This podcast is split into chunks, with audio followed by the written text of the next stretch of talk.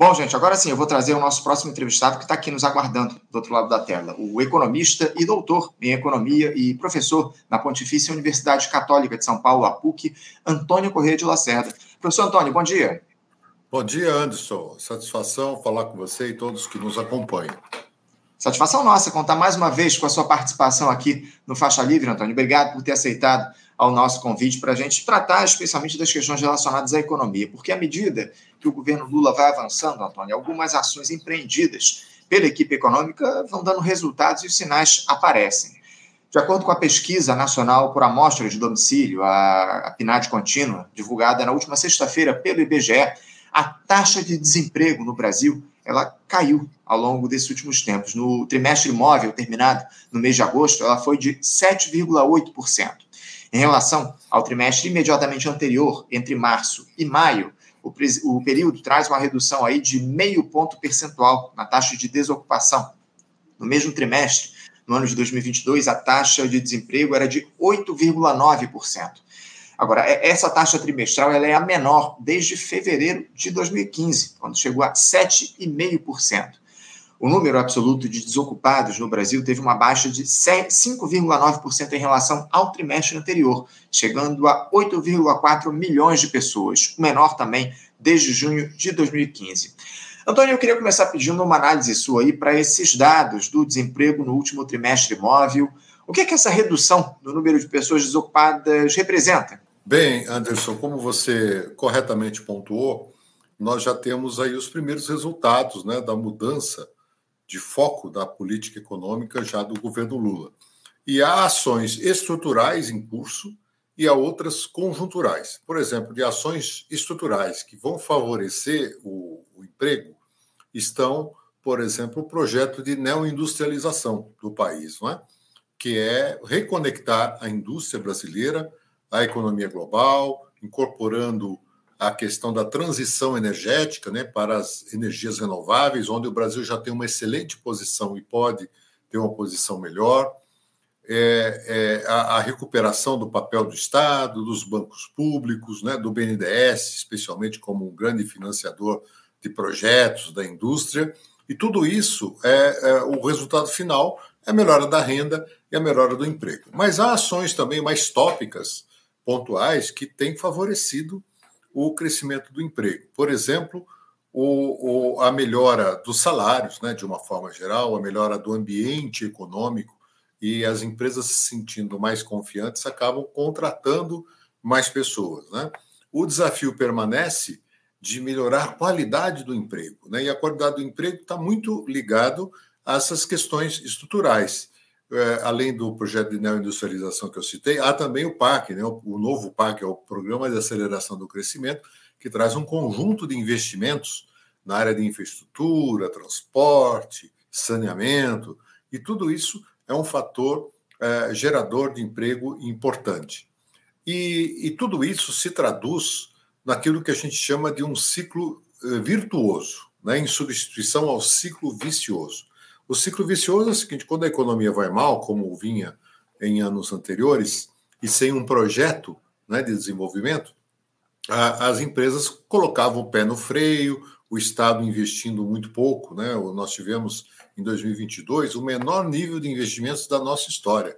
Então, a recuperação do papel do Estado, dos bancos públicos, das empresas estatais, é importante, porque isso, em conjunto com o setor privado, né, é, cria um novo ambiente favorável à geração de emprego e de renda. Tivemos aqui um pequeno travamento da, da conexão do Antônio. Antônio, travou um, por um momento a tua, a tua transmissão. Você falava aí sobre a, a, o, o novo momento que há, esse círculo virtuoso que há no nosso país. Perfeitamente, Anderson. Então, quer dizer, na verdade, esse ambiente mais favorável, que inclui a questão do arcabouço fiscal, né, que foi aprovado no Congresso, o projeto de reforma tributária, a queda dos juros, né, tudo, embora tardia e muito lenta, isso vai criando um ambiente favorável e criando o que, aquilo que a gente chama de um ciclo virtuoso na economia, onde é, mais pessoas empregadas geram mais consumo, as empresas, para atender esse consumo, contratam mais trabalhadores e a economia vai é, é se desenvolvendo em prol é, de um, um quadro de melhor desenvolvimento. Sem dúvida, sem dúvida que são medidas e ações importantes em relação à economia, à dinâmica da, da, economia do nosso país. Agora, é, eu acho que o que mais se destaca aí nesses dados, Antônio, é a criação de empregos com carteira assinada nesse período aí, nesses últimos três meses, do, nesse trimestre imóvel, porque houve um aumento de 1,1% em relação ao trimestre anterior. Na comparação anual, a alta foi de 3,5%. São 37 milhões 248 mil trabalhadores com carteira assinada, o maior desde fevereiro de 2015. Ainda assim, Antônio, a taxa de informalidade é absurda há mais trabalhadores precarizados do que com carteira assinada ainda no Brasil. São 38,9 milhões de informais. A gente sabe bem, o, Antônio, que os efeitos aí dessa precarização eles vão muito além da falta de direitos a esses trabalhadores, como se isso eh, não fosse pouco. Toda a cadeia produtiva, toda a cadeia da economia sofre com isso, a Previdência também deixa de arrecadar, enfim. Você vê alguma iniciativa, alguma ação mais efetiva implementada pelo governo para gerar empregos de qualidade em um curto espaço de tempo aqui no Brasil, Antônio?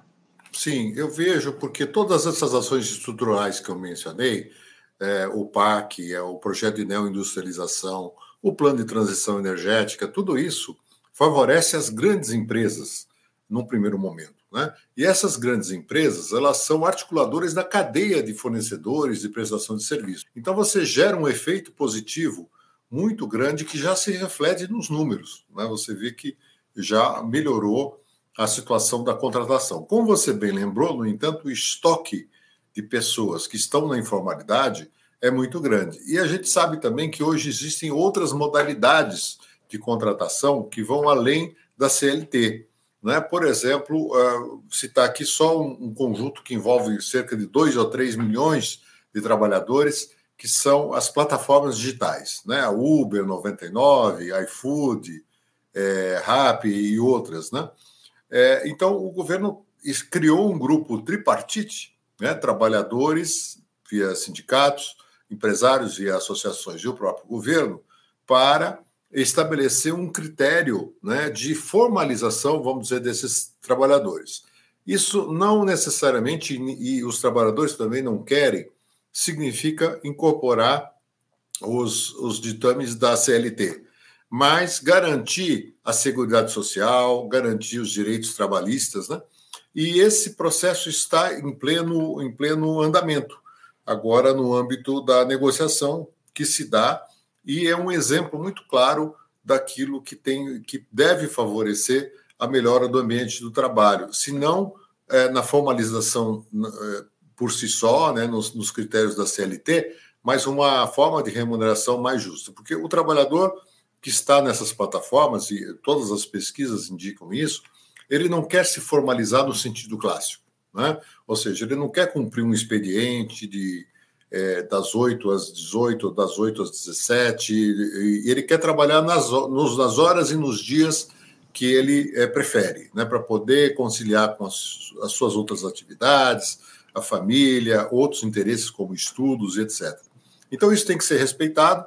Então, nós temos que buscar um caminho alternativo que garanta a esses trabalhadores a segurança social, a aposentadoria, né, é, um mínimo de respaldo e manter essa flexibilidade. E é isso que está sendo tratado nesse grupo tripartite, que deverá apresentar os resultados concretamente até o final deste ano ainda. Né? Então, isso é, me parece também muito positivo. As demais ações, eh, nas, nas contratações clássicas da economia, que envolve a CLT, também deverão ah, ser favorecidas por esses grandes projetos que estão em curso, inclusive esse é, que, que, os que eu citei, né, da neoindustrialização, uh, do PAC, que envolve muitas obras e investimentos, e também do plano de transição energética, da economia verde, da descarbonização da economia. Uhum. É, a gente tem acompanhado de perto essas discussões, esse grupo de tripartite que você citou, está discutindo a legislação aí, ou a, um, um novo formato de, de contratação a partir do, dos aplicativos né, desses trabalhadores. A gente tem feito esse diálogo com é, com sindicatos que dialogam é, sobre os interesses dos trabalhadores de aplicativos, enfim. Parece que, inclusive, não houve aí um acordo entre trabalhadores e as empresas e o governo está atuando aí para tentar legislar em relação a isso, para tentar estabelecer uma norma que é, contribua com essa discussão. Agora, é, mudando de assunto, o, o, Antônio, uma das medidas aí que o governo tomou para conquistar a confiança do mercado, digamos assim, após a aprovação desse novo arcabouço fiscal, que nada mais é do que um, um teto de gastos atenuado, foi a manutenção no orçamento do ano que vem dessa projeção de déficit fiscal zero algo que foi criticado por economistas de esquerda, dada a dificuldade para se cumprir essa missão e também os limites estabelecidos pelo arcabouço a partir é, do não cumprimento dessa, do déficit, da, da, da, meta de déficit aqui no nosso país. O Roberto Campos Neto, que é o presidente do Banco Central, ele disse na última semana que o esforço do governo em zerar o déficit será notado por agentes do mercado e que deve-se insistir na meta, mesmo que ela não seja cumprida. Te parece factível, Antônio, alcançar esse déficit zero já no ano que vem? É, foi uma ação responsável aí do ministro da Fazenda, Fernando Haddad. E outra, essa compreensão, aliás, essa compressão dos investimentos públicos não, não te preocupa? Isso não pode, de alguma forma, paralisar o Estado? É, é, o, que, o que nós temos que levar em conta, veja, Anderson, é que a gente sai de uma situação em que o teto de gastos, a emenda constitucional 95, né, que veio a ser substituída pelo arcabouço fiscal, é, minou completamente a capacidade de investimentos é, do Estado. Como citei na resposta anterior, é, nós tivemos em 2022 o menor nível histórico de investimento público no Brasil, desde 1947, quando se instituiu a atual sistemática de contas públicas. Então eu vejo que o arcabouço, da forma como ele foi aprovado, foi aquela é, aquele passo que foi necessário para se livrar da emenda constitucional 95, do teto de gastos, que impedia praticamente o Estado de exercer o seu papel, para uma nova uh, conjunto de regras que sim tem uma rigidez na sua composição, porque ela depende muito de um fator que é absolutamente incontrolável pelo governo, que é a arrecadação tributária. Né? Porque a arrecadação tributária depende da atividade da economia e de vários outros fatores que eu vou citar é, na sequência. De qualquer forma, é, é, se abriu um espaço para um investimento da ordem de 70 bilhões de reais este ano, né, por parte do governo federal, o que, para os padrões vigentes nos últimos anos, é um avanço significativo. Mas a pergunta central, e que faz todo sentido, e que leva à preocupação de vários colegas do nosso campo, inclusive da própria esquerda, está ah, nas metas para 2024. E aí eu entendo que eh, existe ah, uma razão eh, no sentido de criticar a, a, a, uma meta muito otimista, muito pretensiosa de equilíbrio fiscal ou déficit zero já em 2024, né? porque, o, o, como falava, você conta com variáveis sobre as quais você não tem o menor controle. Por exemplo, a arrecadação este ano está caindo. Né? Então, a economia está reagindo, mas a arrecadação tributária caindo. Por quê? Porque há fatores absolutamente pontuais, como a crise das americanas, que afetou bastante a arrecadação, como mudanças tributárias, ICMS, por exemplo, e outras atividades. Então, a mudança, a própria mudança estrutural da economia, com uma, um protagonismo maior do, do, do agronegócio, né, que, que gera muita renda, mas pouco tributo, pouca arrecadação. Então você tem que contar com todos esses fatores. E a crítica à, à, à ambição do déficit zero faz sentido, porque se nós tomarmos os, os países do G20, por exemplo, todos eles são deficitários né, em relação ao seu PIB. E, e eles são uh, países deficitários porque eles querem? Não, porque as condições assim impõe. O Estado tem obrigações que ele tem que cumprir, e isso exige, muitas vezes, um conjunto de gastos que muitas vezes não é acompanhado no curto prazo da arrecadação tributária. Então, é importante ter em mente que o ajuste fiscal não pode ser visto como um objetivo final, e sim um meio é, para o desenvolvimento. Então, a arrecadação tributária, a reforma tributária, o ajuste fiscal tem que estar no bojo de um projeto de desenvolvimento que, como eu falava há pouco, envolve muitos outros fatores. Então, nós vamos ter que é, ter habilidade para a, avançar no âmbito do arcabouço fiscal, mas fazer com que ele não se transforme numa nova camisa de força que restrinja a ação do Estado em promover todos esses elementos. Vários desses projetos que mencionei, eles não dependem só do Estado. Na verdade, a maior parte desses investimentos, a maior parcela, vem do setor privado. Mas se o Estado não cumprir a sua parte no que se refere aos investimentos, isso não motiva, não cria o efeito multiplicador e o efeito demonstração é, necessário.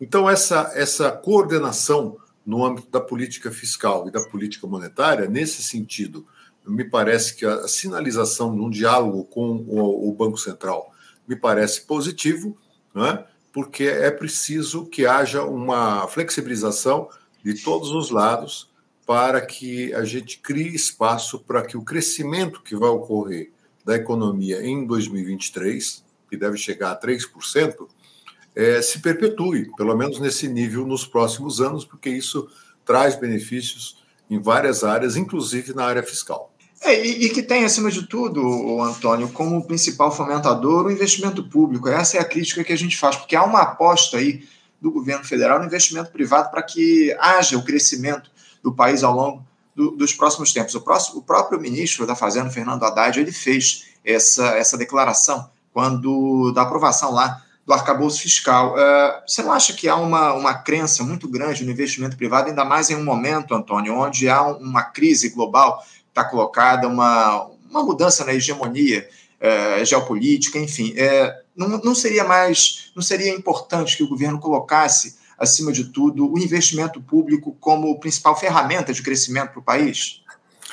É, sim e não. É, sim, porque o investimento público ele é fundamental.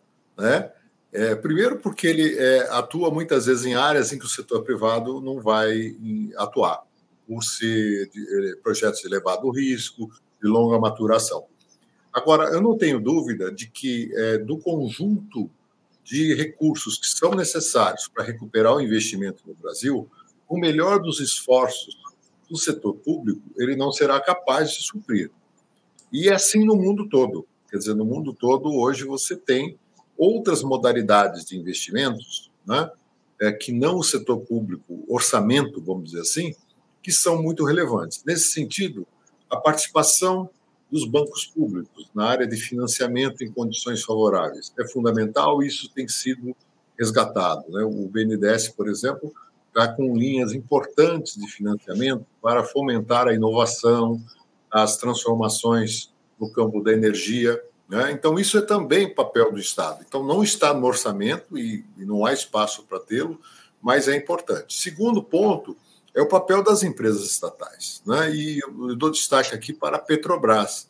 A Petrobras é um elemento fundamental né, para fomentar toda a cadeia energética. A Petrobras migra de ser uma empresa petrolífera para ser uma grande empresa de energia renovável, inclusive, né? explorando sim energia fóssil, onde o Brasil tem essa vantagem competitiva, mas de olho no futuro da energia renovável.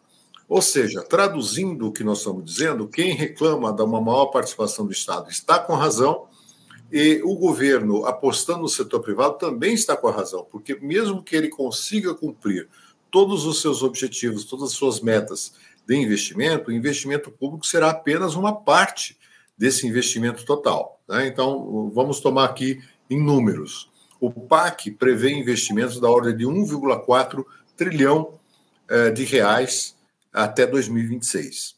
É, desse montante, o setor público como um todo representará algo como 20%. E 80% é, depende do investimento privado. E desde que você tenha, primeiro, um marco regulatório é, estável para atrair esse investimento privado, né? você ter condições de financiamento adequadas, e, sobretudo, né, políticas na área da política industrial, da política de competitividade, para reduzir aqueles fatores que desfavorecem o investimento e, ao mesmo tempo, criam um ambiente favorável, é isso que vai garantir a recuperação da taxa de investimento em relação ao PIB. A nossa taxa de investimento em relação ao PIB permanece muito baixa, cerca de 17% do PIB. O ideal é que ela superasse os 20% do PIB. Né? Então, isso exige um esforço, não só do setor público, mas também cooptar o setor privado para realizar esses investimentos. Antônio, para a gente fechar aqui o nosso papo, o, Ministério da Fazenda está discutindo a possibilidade de incidência daquele imposto seletivo proposto no âmbito da reforma tributária sobre o consumo. que está no legislativo, também chamado de imposto do pecado, pois sobretaxará cigarros e bebidas alcoólicas, mas a intenção é, é tra trazer esse imposto aí para outros produtos, como bicicletas, motos, smartphones, TVs, condicionadores de ar e notebooks, por exemplo. A explicação é que esses produtos são fabricados, além de em outras regiões do país, também na Zona Franca de Manaus, para preservar o benefício das empresas lá instaladas, que é um compromisso do presidente Lula, esse imposto seletivo abrangeria somente fabricantes de outros locais do país, mantendo a Zona Franca de Manaus isenta.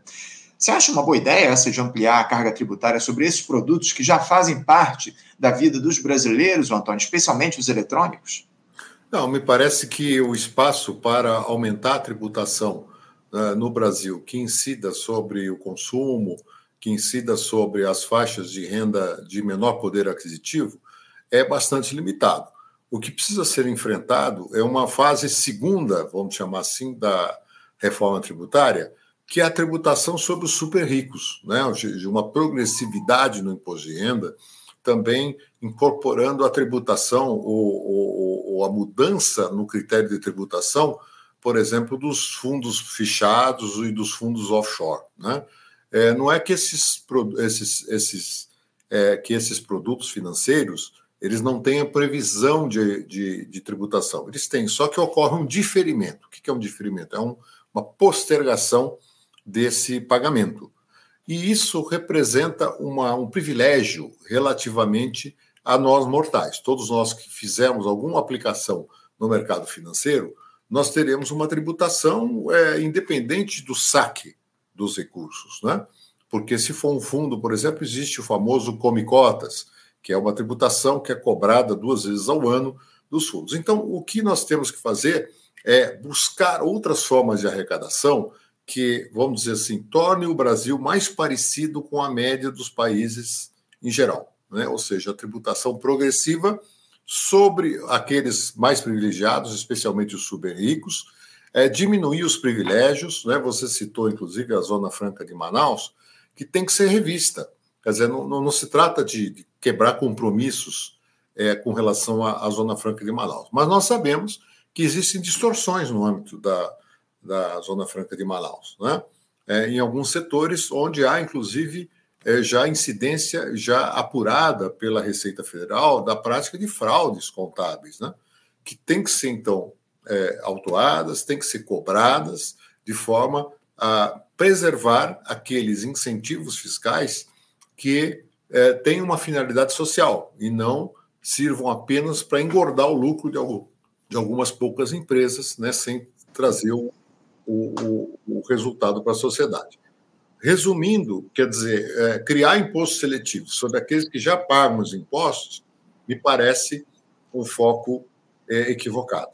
Né? Nós temos que ampliar a base de tributação, especialmente na progressividade, na taxação dos super ricos, dos fundos é, de aplicação financeira que hoje tem privilégio em relação aos demais, para garantir que a reforma tributária haja em prol desse desenvolvimento que nós falamos. É isso. Antônio Correia de Lacerda, eu quero agradecer demais a tua participação com a gente aqui no programa de hoje, no Faixa Livre. Muito obrigado por você se dispor a fazer esse diálogo com a gente. Já te desejo aí uma ótima semana de trabalho e deixo um abraço forte de toda a equipe do programa. Igualmente para vocês, uma grande satisfação. Até mais. Um abraço, até a próxima. Conversamos aqui com Antônio Correia de Lacerda, ele que é economista e doutor em economista, em economia, além de ser professor na Pontifícia Universidade Católica de São Paulo, a PUC, tratando aí dos temas relativos à economia do nosso país, temas importantes que a gente trouxe aqui para o diálogo com o Antônio na edição de hoje. Você, ouvinte do Faixa Livre, pode ajudar a mantê-lo no ar. Faça sua contribuição diretamente na conta do Banco Itaú, agência 6157, conta corrente 99360 dígito 8. Esta conta encontra-se em nome do Sindicato dos Professores do Município do Rio de Janeiro e região, o Simpro Rio, uma das nossas entidades patrocinadoras, mas seus recursos são destinados exclusivamente para o financiamento do nosso programa. Você pode fazer sua doação de qualquer valor, utilizando também a nossa chave Pix, que é ouvinte@programafaixalivre.com.br. Sua contribuição é fundamental para a manutenção desta trincheira progressista no ar.